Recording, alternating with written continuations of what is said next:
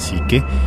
Eh, soy el ánima de Coyoacán. Voy a presentar a mis invitados, a Juanma. ¿Qué tal? ¿Cómo están? ¿Cómo están?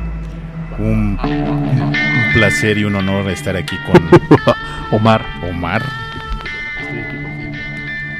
El elenco de Player 2. El elenco de Player 2. Al elenco de Player 2. Eduardo. Mac. y Víctor. Bueno, están, están ustedes aquí porque nos van a presentar una, una historia bastante pesadona que ya habíamos este, visto con ustedes. Víctor, fuiste a Praga. Así es. A Praga y A Praga, esquina con Londres. No, bueno, también. Eh, a República Checa, a la capital, que es la ciudad de Praga. Este, y, y por ahí tomamos un tour.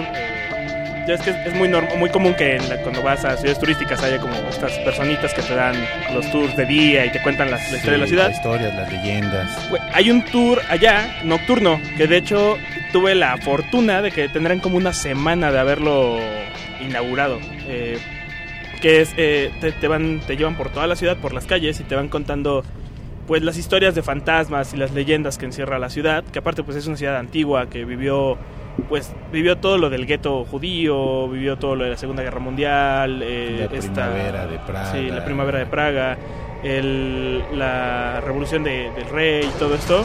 Pues bueno, tiene muchas historias. Ya había algunas interesantes. eh, había, digo, no son. La verdad es que, por ejemplo, yo en el momento no, no encontré nada así tan, tan escabroso, pero sí son bastante interesantes. Eh, de entrada está la historia del reloj astronómico. eh, La leyenda que. Pues eh, el reloj astronómico de Praga es uno de los más famosos, solo hay tres en el mundo. Sí. Y de hecho el de Praga es el más grande, el más ostentoso y el más bonito de los tres. Es el más complicado. Eh, la historia en realidad es en parte cierta y pues ahí se mezcla con la leyenda. Con la leyenda. eh, que tiene que ver con, con su constructor, con, eh, la, el- la persona que creó el reloj de Praga.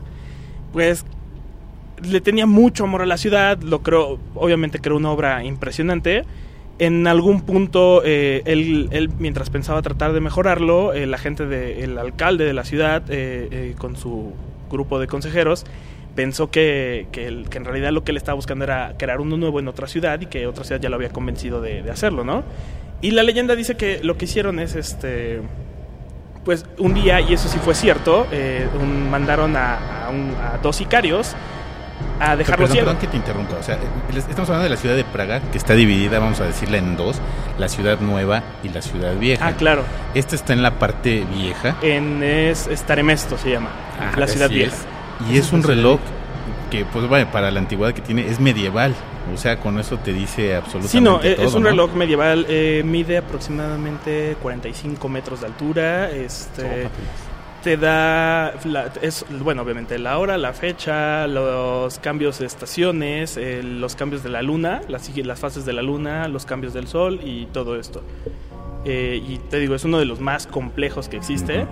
Entonces la leyenda tiene que ver con esto. Eh, al creador se lo dejan ciego y lo, dejan inválido, de tal manera que él ya no pueda crear algo más bello que eso. Y la leyenda dice que en cuanto él se entera por uno de sus ayudantes, él eh, manda a que lo lleven para que toque por última vez el reloj, porque pues ya estaba ciego, y rompe el sistema del reloj. No saben qué hizo, que lo, lo rompe, y en el momento que destruye el último, eh, bueno, mecanismo que para el reloj, sufre un paro cardíaco y muere. Y Eso es cierto. Y eso es cierto, o sea, todo eso sí pasó y él murió y todo y por muchos años, hasta hace como 25 años aproximadamente, pudieron eh, hacer que funcionara el reloj. Antes de eso no funcionaba. Entonces ahí es donde se mezcla la leyenda de esto. Además de eso, sucede otra cosa en la, en la plaza, que e- es otra de las leyendas más famosas de allá. Eh, existen Eh, per- 27 perdón, vamos- cruces. vamos a regresar a lo del reloj. El reloj, cuando da, tiene unas figuras bastante, se puede decir, raras, este, para la época que era, ¿no? Hay un esqueleto, hay figuras así humanas muy, muy complejas para el tiempo que se construyó, ¿no? La, ah, las figuras humanas no es una... En realidad creo que lo toman como un chiste allá. Ajá. Eh, bueno, casi todas las construcciones medievales tienen este, gárgolas. Así es, es, es como, eh, por ejemplo, está un esqueleto así como en forma, se puede decir como de gárgola, están otras dos, dos figuras humanas de, del lado izquierdo y una del lado derecho acompañado de un esqueleto, ¿no? Y un gallo, creo que que puede ser de, se puede decir dorado ah, en, en la cúspide de, de este reloj. De, bueno, las, las, este, las figuras son el, la, la- bueno, el constructor Ajá. y las personas que lo ayudaron. Ah, o sea, se, se sí. inmortalizó Se ahí. inmortalizaron en... Y Ah. arriba lo que sí destaca es que están hay dos cuadros más, o sea, bueno, esculpidos en piedra, que son el alcalde de la ciudad y el regente, Mm, que, que están ahí. Órale, está... Sí, está O sea, como- si lo ven en la imagen es muy complejo el reloj. Sí, Tiene sí. mucho detalle. Sí, o sea, para la época, estamos hablando de la época medieval, o sea, hacer una complejidad de este tipo, pues ya, ya de entrada está raro, ¿no? Dices, bueno, es comparable con cualquier invento a lo mejor de, de la humanidad, ¿no? ¿Por qué? Porque como tú dices, menciona las estaciones del año, las, este, no sé, los meses, los Y, y ninguno le llega. El otro, el que más o menos se acerca es el de Viena y es mucho más pequeño y mucho más sencillo que, que el de Praga. Correcto. No, pues te dejo continuar. Ah, y como te decía, bueno, en, en- al lado de, de la torre del reloj Ujú. están 27 cruces. Eh, esas 27 cruces es, eh, son de- es una por cada uno de los nobles que se levantaron en armas contra, contra el rey y que fueron colgados en la plaza principal, en- que es justo, es es la- para entender esto, eh, la- el centro de Praga, es el Stare Mesto, la vieja ciudad, es como el zócalo del DF, es un espacio un poquito más pequeño, casi del mismo tamaño, pero un poco más pequeño, donde está esta, es- este reloj, que antes era como la alcaldía, era el centro de la ciudad donde se llevaba todo a cabo, el- todos los actos públicos, y luego tiene esta especie de zócalo, eh, este, esta plancha, donde se ejecutaban también ah, to- to- todos los actos públicos, se daban los, los mensajes, eh, las ejecuciones, eh, pasaba el rey, todo esto. Entonces, cuando los, los nobles se tratan de rebelar, se, se, se libera una guerra en la que mueren muchísimas personas y como castigo ejemplar a estos 27 nobles, que en ese tiempo atacar a un noble era como, pues no era tan fácil, Claro. como para demostrar que, que no había distinciones, mueren estas, estas 27 personas y se pone una cruz en el piso por cada una de ellas. Además de que se dice que las cabezas de cada uno se colgaron en las aldabas de, lo- de- de la torre. Y eh, la leyenda es que el, el día que la ciudad se encuentra en problemas, cada, ca- cada año los espíritus salen una vez al año, los 27 espíritus. Eh, ese día, si la ciudad se encuentra en problemas y las campanas no suenan, los espíritus se levantarán de sus tumbas que se encuentran debajo del, de- del reloj eh, astronómico. Si las campanas llegan, si las campanas llegan a las 12 campanadas de la medianoche y no pasa nada, los espíritus volverán a, a reposar tranquilos. Pero van a estar siempre eh, protegiendo a la ciudad. Correcto, entonces son 27 nobles que se levantaron en, en armas, se podría decir, y que se encuentran enterrados bajo, ¿qué será? ¿Bajo o enfrente, Eh, abajo del reloj? Eh, de hecho, están abajo del reloj. Hay muchos más. Hay todo un sistema de catacumbas este, por toda la zona de la vieja ciudad. Pero ah, en esa zona especial hay una, unas criptas donde se encuentran algunas personas enterradas. De entrada, estos 27 nobles. Bueno, de No, entrada no ya- es un acceso público el que tú puedas ir y- No. y ver. O sea, está encerrado ahí y ya. Así es. O sea, no son como las de Francia que puedes bajar a... Sí que puedes bajar a ver y, y dar un tour. Puedes hacer el tour, de hecho lo hicimos, que es de las catacumbas, pero tiene que ser guiado, porque si te metes sí te puedes perder y, y sí corres el riesgo de, de no salir en un buen rato. Eh, de hecho, con, la, con las catacumbas, una de las, de las leyendas más conocidas, que encierra oro, como en muchas ciudades, es eso. eh, la ciudad eh, pues tuvo, tuvo presencia francesa y obviamente hay, hay edificios que están marcados con la, con la rosa de flor, eh, que es un símbolo de los templarios, y que están marcados como que fueron parte de, de- de estos edificios donde se reunían los templarios, e incluso se llevaron ejecuciones públicas cuando el rey, el papa dio esta orden de, de eliminar a la orden, a, a la orden templaria. El- un- una de, las leyendas dice que los templarios escondieron su oro y que un día en la noche llevaron a un albañil, lo, lo amarraron, o sea, no lo dejaron ver, lo llevaron a caballo, le pidieron que encerrara una bóveda y al finalizar lo llevaron a su casa, le dieron mucho oro para que, no tanto por el trabajo hecho, que no fue un trabajo difícil, fue un trabajo de una noche, sino por lo que había visto, que era toda la riqueza que habían acumulado estos caballeros eh, durante su estadía en Praga. Entonces, una de esas leyendas es eso, que en alguno de los pasadizos hay un acceso a la bóveda donde se esconden todos los tesoros de los templarios. Hay que recordar que Praga era, pues, era, era, era el paso de los nobles tanto de Inglaterra, de España, Portugal, que juntaban sus soldados para llegar a, a Tierra Santa, ¿no? Praga era un punto, se podría decir que era de los últimos puntos de de, de, de, población importante para llegar a estos puntos. Que, ¿no? que, incluso en la época medieval lo toman casi como una capital por uh -huh. la acumulación de riqueza que tuvo, por la posición estratégica. Eh, sí, mucho, muchos eh, peleaban la posición de Praga. Uh -huh. Bueno, todavía hasta la fecha con esto de, de la Unión Soviética claro, y la sí, cortina sí. de hierro, ¿no? Y a ver, cuéntanos qué otra cosa viste por allá. Ah, algo que para muchos parecerá muy tétrico y es, eh, digo, si van de visita alguna vez, es muy, muy, muy padre, pero también es, sí es muy tétrico. Eh, a, uno, a unas dos horas en tren de la ciudad de Praga existe un pueblo que se llama Kutna Hora, que incluso está en muchas listas como uno de los 10 lugares más tenebrosos de la Tierra. Eh, se encuentra la iglesia de Kutna Hora. Eh, esta iglesia fue fundada por un sacerdote que, estuvo en Tierra Santa, en el Vaticano, y que se trajo tierra de allá y, creó, bueno, la iglesia, la cual tomaron como un campo santo. Como por lo mismo de que tenía Tierra Santa, mucha gente pidió ser enterrada en ese lugar y en esa época fue la época de la peste negra. En esta iglesia se dice que hay aproximadamente 40.000 cuerpos enterrados. Eh, es uno de los osarios de los osarios más grandes de más grandes y abiertos al público, ¿no? Que sí. Eh, en, en, cierto momento, eh, en uno de las tantas épocas de, que tuvieron problemas y que entra esta decadencia de, la, de, los poblados cercanos a República Checa, a lo que era Eslo Eslovaquia, uh -huh. el, el, cementerio pasa a manos de una familia alemana, la familia Ratzinger, que se encarga de, de pues, dejar marca en, en, en este lugar y empata con una inundación en la ciudad que provoca que los, los huesos salgan a la luz. O sea, de repente empezaron sí, a salir de la tierra y a la familia se le ocurre eh, forrar, por así decirlo, toda la iglesia de huesos humanos. Uh -huh. sí. Entonces tú llegas a la iglesia y eh, en la fachada tal vez no notas nada normal, se ve como cualquier Una otra iglesia, iglesia pero en cuanto entras, todo, todo, todo está tapizado de huesos así humanos. Es. El altar es de huesos, el, los candelabros son de huesos. Tienen tres candelabros inmensos, o sea, candelabros que te, te digo, tienen un diámetro de tres metros aproximadamente y están, hecho con, están hechos con los huesos humanos.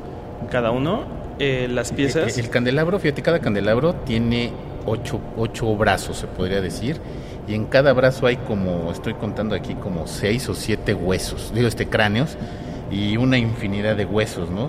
Así es. La parte central está inundada de, bueno, está llena de, de, de eh, cráneos. Son, son una especie como de montañas, como, como si fueran hornos, que en el centro tienen un hueco que están hechos con, con todos los huesos que se lograron sacar. Y además, el, el, lo más impresionante es el escudo de la familia. El escudo de la familia dicen que está hecho con cada uno de los huesos humanos. Se ocupó al menos uno, un, uno de los huesos que conforman el cuerpo humano. O sea, se pueden repetir tal vez dos, tres fémures, pero sí puede tener una falange, un fémur, un cúbito. Tiene cada uno de estos huesos. De hecho, yo iba con una doctora quien lo revisó y faltaban nada más, al parecer, uno o dos huesos eh, de los que conforman un esqueleto humano, pero sí está hecho con todos estos. Estamos hablando del escudo de, de, de armas que pues, está bastante impresionante. Es impactante. Porque la cortinilla, sí, la cortinilla está hecho 1, 2, 3, 4, 5, 6, 7, 8, 9, 10, 11, 12, 13, 14, 15, 16, 17, 18, 19, 20, 21, 22, 23, 24, 25, 26, 27, 28, 29, 30, 31. 31, por ahí se me pudo haber escapado uno, pero es la pura cortina de puros cráneos, 31 cráneos, ¿no? Sin contar los tres que están, uno, dos, tres, cuatro que están dentro del escudo y una infinidad de huesos de diferentes tamaños, calibres, etcétera, ¿no? Así es, no, y, te, y, te, das cuenta de qué tipo de familia era cuando el escudo está, o sea, ya cuando lo ves a fondo, eh, uh -huh. se ve aquí una, una figura humana y, y sí, sí es, es, es, un teutón al cual le está picando la cabeza un cuervo.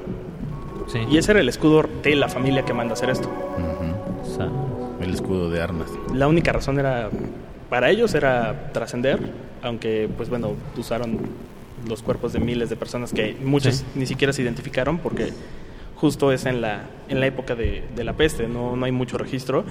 Y aún así, lo impresionante es que además de estar forrada toda la, la- la iglesia, Sí.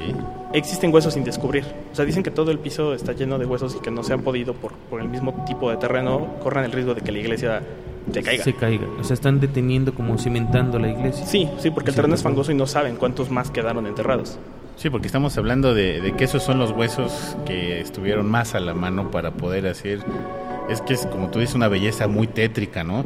Desde los altares, desde los nichos, desde casi casi hasta las bancas de la iglesia son de puros huesos. Eh, el escudo de armas. Entonces, esto es lo que, lo que tenían a la mano realmente, pero quién sabe realmente cuántos huesos hay ahí bajo Sí, no, de no Pues se sabe. imagínate, tenían material de sobra para trabajar. El- la, la- la peste negra terminó con una cantidad importantísima de gente. Con dos tercios de la fue dos población de Europa. partes de la población de Europa. Entonces Y una, estás y hablando... una gran parte pidió ser enterrada aquí por ser Exacto. Tierra Santa. Y además llegó un, un punto en el que, pues ya aunque no pidieran ser enterrados ahí, ya no había dónde ponerlos y los empezaron a echar, era fosa común. Llegó un momento en que ya se convirtió en una fosa común después y pues todo lo que salió lo tenían que utilizar de alguna forma o volverlo a enterrar y ya era, yo supongo, mucho más difícil que, Claro. que utilizarlo. Hay un arco de una puerta que está La- hecha de puros cráneos, ¿no? También La- que la- está De hecho, impactante. eh, tú entras a la, a la iglesia y está un arco muy pequeño y luego vienen las escaleras eh, que bajan y está otro arco inmenso que está hecho de puros cráneos. Y todo está coronado por los tres este, candelabros. Esto, esto debe haber sido impresionante y además, pues vaya, a lo mejor no te quedaste por algún tipo de experiencia, pero indudablemente ahí debe de sentirse No hay- ¿Cómo es el experiencias ambiente? No hay tours de ¿no? noche. ¿No hay tours de no, noche? No, los tours empiezan a la... Es, es de día, ni siquiera es de tarde. El tour empieza a las 10 de la mañana. Es un tour de como 5 horas en el que te llevan por todo el pueblo. Y la primera parada es esta porque es lo más temprano posible. No te llevan de noche. Pero cuando estás ahí sientes algo extraño, Sí, es pesado sí, el es, ambiente. es pesado y el aire es viciado. O sea, sí, el aire no es normal. Ajá, así como igual puede ser por, por lo mismo de los cuerpos, ¿no? Sí, No lo sé, eh, sí, huesos. sí es, es muy húmedo, pero muy raro. Es un, te digo, muy viciado el, el ambiente de, de la zona de, de esta catedral. O sea, el olor es penetrante, fétido, como húmedo, ¿no? Más bien como muy espeso el mucha aire. humedad. Así es. Que, que es mucho de, de- de los cementerios, porque también allá se encuentra el cementerio judío y es la misma, es el mismo sentimiento. La onda del, por ejemplo, en el caso del cementerio judío es, más pesado porque además este tiene la característica de las lápidas son pueden ser de hasta 3, 4 metros de alto, porque se encuentra como en terreno en colina, ya que como son muchas familias, eh, se acostumbra que se entierren todas en el mismo lugar, entonces se tienen que ir poniendo uno a uno los nombres de, de cada una. Sí. Hay una iglesia en Francia también que es parecida a esto que estamos viendo, en donde los huesos son colocados casi de la misma manera para adornar una, una iglesia, ¿no? Que es una iglesia que está en Roma, que tiene dos nombres, la Señora de la Concepción de los Capuchinos y Santa María de Concezione. Y e- este diseñador fue Antonio Casoni y que también aparecen infinidad de huesos, este, inclusive hay cuerpos armados dentro de la iglesia, ¿no? Que es impresionante. Pero a ver, síguenos contando qué más Ay, pasa. es que, sabes que las Sí. iglesias tienen mucho que ver con todo este rollo. Hasta donde yo había escuchado, en, en todas las iglesias tiene que haber una imagen, o, o un, sí, una imagen de, de- de tamaño natural, completo. No sé si han visto Cristos o eh, algún santo y demás, que tiene que tener por regla eh, huesos humanos. Dentro de, de este, puede ser el cuerpo, o puede ser que lo hayan molido De como polvo para poderlo sí. poner. Pero tiene que ser parte de, es como un ritual de, de la iglesia católica. No sé cuál es la ganancia, cuál es la pérdida, pero, No lo pero lo hacen. Y Es- también... es, como una leyenda urbana, vamos No, a- eso es a cierto. ponerlo, ¿no? no, no, no, es cierto. Y le puedes preguntar a un padre y los padres te dicen que sí. De hecho, también los altares tienen que tener cráneos humanos. En alguna parte. Puede ser. eh, de hecho, la catedral, la catedral de Praga tiene una mano humana. La Digo, catedral de o Praga. sea, hasta ese nivel llega su excentricidad. Eh, esto sí es real. O sea, no es, es la, la historia es totalmente real. Eh, un, las razones tal vez no tanto, pero eh, dicen que es, es un ladrón que entró porque las, las iglesias allá estaban acostumbradas a estar eh, forradas en oro. O sea, el altar, el patíbulo, el, to- este, el órgano, todo era oro. Entonces dicen que un ladrón entró a robar. La leyenda dice que un ángel bajó y le cortó la mano. la, la leyenda real es que un sacerdote lo encontró robando y el castigo era este, Sí, pues, perder la la mano. Y la mano sigue ahí. O sea, tú entras y la mano está colgada en la entrada, en la parte superior derecha, ya seca, pero ahí sigue la mano humana con piel. O sea, no Como- está como conservada, está como momificada. Está momificada y es, y es un recordatorio para todo aquel que quiere entrar a robar a una iglesia. Y esta, eh, por lo que me dijeron, es una costumbre que se, que se repite en Europa en distintas iglesias. O sea, siempre- es muy común que llegues a una iglesia y si te fijas de ese lado vas a encontrar una mano colgada de algún ladrón que intentó llevarse algo de la iglesia. De hecho, aquí en México hay muchas catedrales y muchas iglesias que sí tienen eh, cristos o tienen imágenes con partes este, humanas, con cuerpos. De hecho, hay, aquí en México un Cristo muy famoso, me parece que es en Guanajuato, eh, que tiene, está hecho con partes humanas, con huesos humanos. Y sí, es eso que comenta Juanma, yo también ya lo había escuchado en alguna ocasión, que toda iglesia, como parte del ritual de construcción o de edificación, debe contener en, su, en sus altares o en algún lugar osamentas humanas reales para pues como para preservar ese, ese vínculo ¿no? entre lo, lo divino y lo mortal que somos ¿no? es como, Sí. como un acto de humildad una especie de ofrenda por así decirlo y, y vaya aquí en México hay muchas historias muy similares digo Praga es famosa porque pues tiene estas eh, edificaciones que son aparte de que son como bien decía el ánima a mí me parecen aterradoras pero muy bonitas están Es muy, muy bien plan- es muy artístico. artístico Tétricamente es- bellas. Sí, tétricamente bellas. Aquí en México no, no está diseñado de esa manera, ¿no? Aquí es, es otro tipo de cultura. Sin embargo, existen también Claro. osarios y existen muchos lugares en donde se conservan eh, cuerpos humanos. De hecho, las más importantes catedrales o las más importantes iglesias de México tienen sus propios osarios, sus propias eh, catacumbas. Ya Y- inclusive cualquier iglesia Sí, de, sí, de sí, sí, cualquier sí, tiene- esquina claro. tiene sus nichos y tiene sus, su- sus lugares exprofeso para eso, ¿no? Sin embargo, a partir de la, de la época de la, de la colonización, bueno, cuando, cuando fue la época del virreinato en México, se dieron a la tarea de, de, durante la evangelización, construir muchas iglesias y hubo muchas masacres ¿no? de, nativos Sí. mexicanos. Y dentro de esas masacres, bueno, pues lo que hacían con los cuerpos era desmembrarlos y colocarlos en osarios. Y ahí se quedaban, porque también, eh, independientemente de la, del choque cultural, pues existía una idea religiosa de preservar el cuerpo a manera de, de- de respeto a, esa, eh, a ese ser que había vivido. Y, y hay muchas iglesias en México que tienen osarios increíbles que han estado cerrados por siglos y Sí. nadie entra, nadie puede Como entrar. las de la Catedral Metropolitana, que está cerrado, pero... Sí, claro. Hay una parte a la que puedes entrar en la catedral que es muy Mm, poco, sí, es hasta, muy poco. hasta donde están enterrados los, los este, eh, algunos de los de los primeros eh, Jerarcas jerarcas de la iglesia. ¿no? Y algunos gobernantes importantes. Y ahí se termina el tour, por así decirlo, porque ya hay rejas y ya no puedes pasar a las siguientes catacumbas. Es que la gente era muy dada, bueno, eh, todavía hasta la fecha, a, a- a llevarse que el recuerdito, que Sí. llevarse cualquier Sí, cosa hombre, que se vaya. encontraba ahí. Entonces, eh, a- todavía hasta hace, no sé, unos 20 años, Un cráneo de era- Praga. todavía era este común era poder pasar a la catacumba de la catedral Sí. y hacer un recorrido más largo, más extenso. Sí, Pero ahora ya bueno, no, sí, ya ahora ya no. prohibido. Entonces, Víctor, síguenos contando qué más viste en Praga. Ah, una que, que me gustó mucho, me interesó porque todos la hemos escuchado es, y yo no sabía, nunca me había interesado clavarme más en la historia, es el golem de Praga. Uy, sí. Ahí es, es el golem de Praga. Se encuentra. eh, la historia de la iglesia es muy curiosa.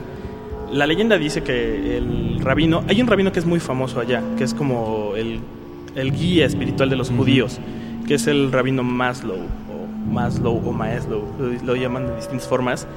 Que eh, en la época más eh, peligrosa para los judíos en Praga, cuando fueron designados al gueto, pidió por su protección y no tenían una. este un recinto para, para reunirse y que de un, di- un día de una montaña apareció. La historia real es muy curiosa porque dicen que en realidad le llaman la, la nueva vieja... ah, se me olvidó cómo se llaman estos lugares del- de reunión judío. Mm. ¿Cuál, cuál, cuál, cuál? La No, no. mezquita, no, no es mezquita, la... Ah, la iglesia. Pues. Sí, bueno, su. Sinagoga. La sinagoga. La sinagoga. La- se llama la vieja nueva sinagoga porque fue la primera sinagoga que tuvieron después de, de los bombardeos durante la guerra, pero la encontraron enterrada. No, no, no hay una explicación tal cual, pero la, la sinagoga fue desenterrada completamente y se convirtió en, por eso en la vieja nueva sinagoga. Ya.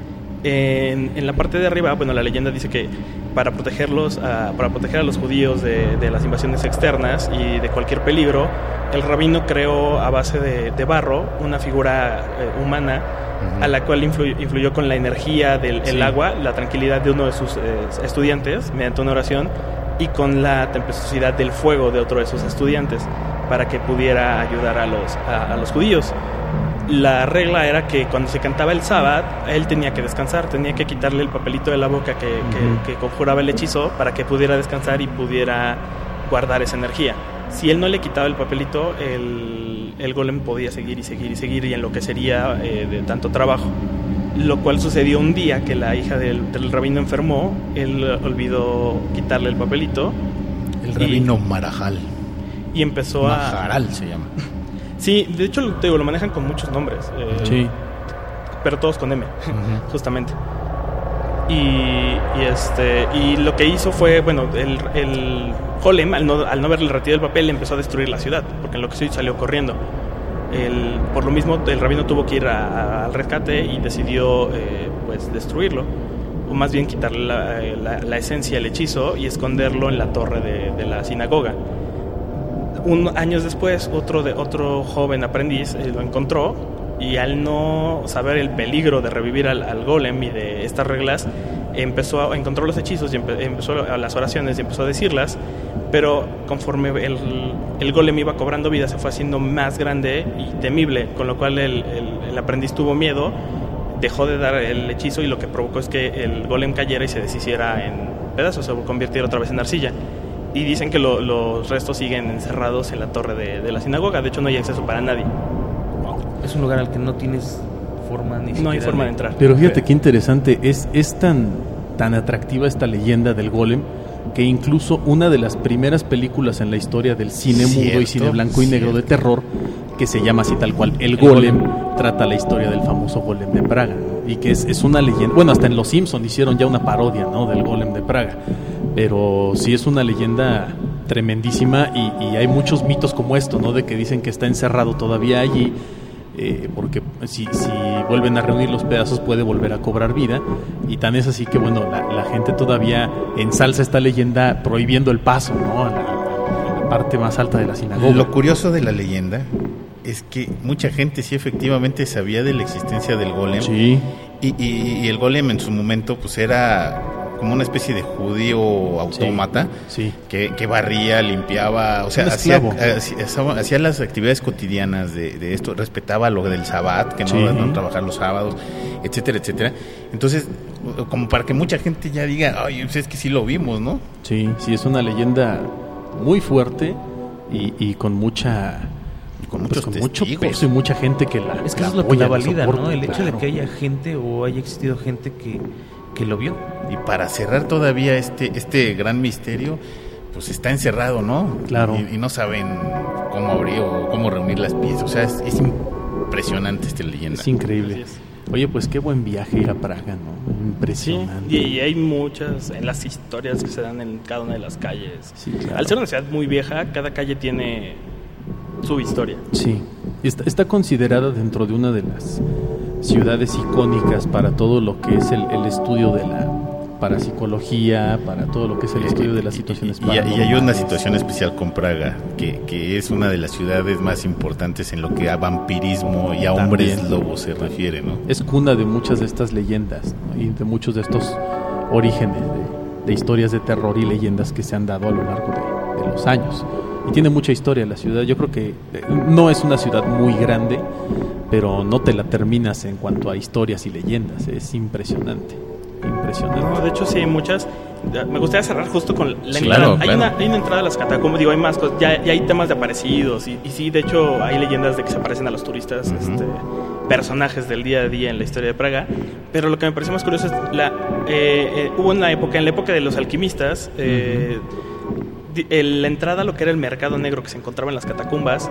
eh, pues bueno, llegó un punto donde tuvo que estar sellada justo cuando viene esta, esta época de persecución hacia la hechicería y la, La brujería. y la brujería, Pero algo que está muy, muy impresionante es la entrada de, de este lugar se encuentra cerca de la plaza, como a unas dos cuadras de- del, del centro de la ciudad, y está coronada por dos osos que parecen simétricos, pero ya cuando se hace un estudio se, se les tomaron fotos, incluso nos las enseñaron con las métricas. Hay ligeras diferencias entre cada uno y lo más impresionante es que eh, se dice que para poder definir las distintas entradas que tenía este mercado negro, los alquimistas les daban un tratamiento químico, lo que hace que a la luz cambiaran de color uno de los osos. Entonces, justo con las cámaras fotográficas con flash, porque con- por ejemplo Sí. con el celular no, no jalaba, eh, sí se ve, sí se ve, el- uno de los osos se ve como real, se ve con los colores que debería tener el pelaje de un oso, con las distintas formas de, del pelaje. Y esto dicen que es un tratamiento que le dieron los alquimistas para poder marcar las puertas que eran las entradas a las catacumbas que daban acceso al mercado negro, donde se escondían todos estos secretos. Órale. Qué denso. Sí, no está. Y eso sí lo, y eso sí lo ves, o sea, tomas Sí, la foto claro. y ves el oso, y uno de los osos sigue viendo de piedra, pero el otro tiene una forma extraña de, de obtener el color eh, que te hace sentir que es hasta cierto punto real. Claro. Oye, pero qué, qué, qué terror, ¿no? Vivir en una ciudad como Praga.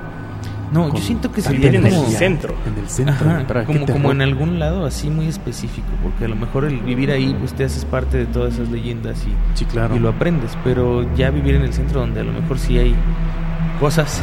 Me, recordaste ahorita el centro ¿no? histórico aquí de la Ciudad de México, Bueno, que, híjole, está inundado de cosas Tampoco te lo acabas. muy cañonas. muy, Jamás muy, te muy acabas el centro de la Ciudad de México. Bueno, Es que, qué pues, envidia con Víctor que pudo conocer Praga. Ojalá algún Cuando día. quieran vamos de nuevo. Sí. No, además, y bueno, y, no- y nos Sí, comentabas algo que, que a lo mejor muchos de los escuchas les parecería interesante. Eh, El costo de visitar Praga, bueno, aparte del avión que sí es bastante caro, pero ya el costo de estar en la ciudad no es tan elevado. No, es muy barato.